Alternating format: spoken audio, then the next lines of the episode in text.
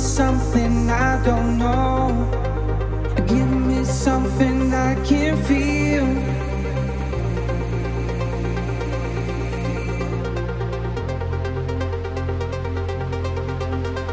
Tell me about your darkest love. So I know that you are real.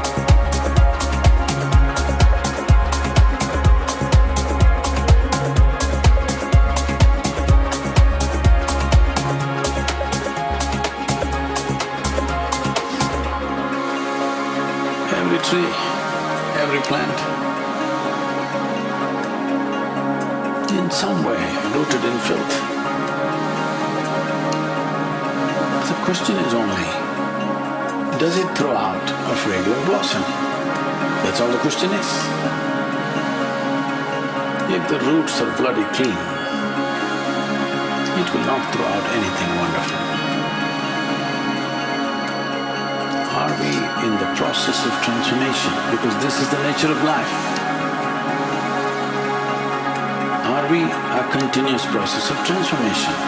Because everything is.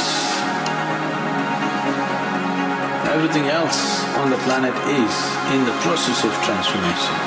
Are you a process of transformation? That's a big question. If you are a big yes to this one question, nothing else matters.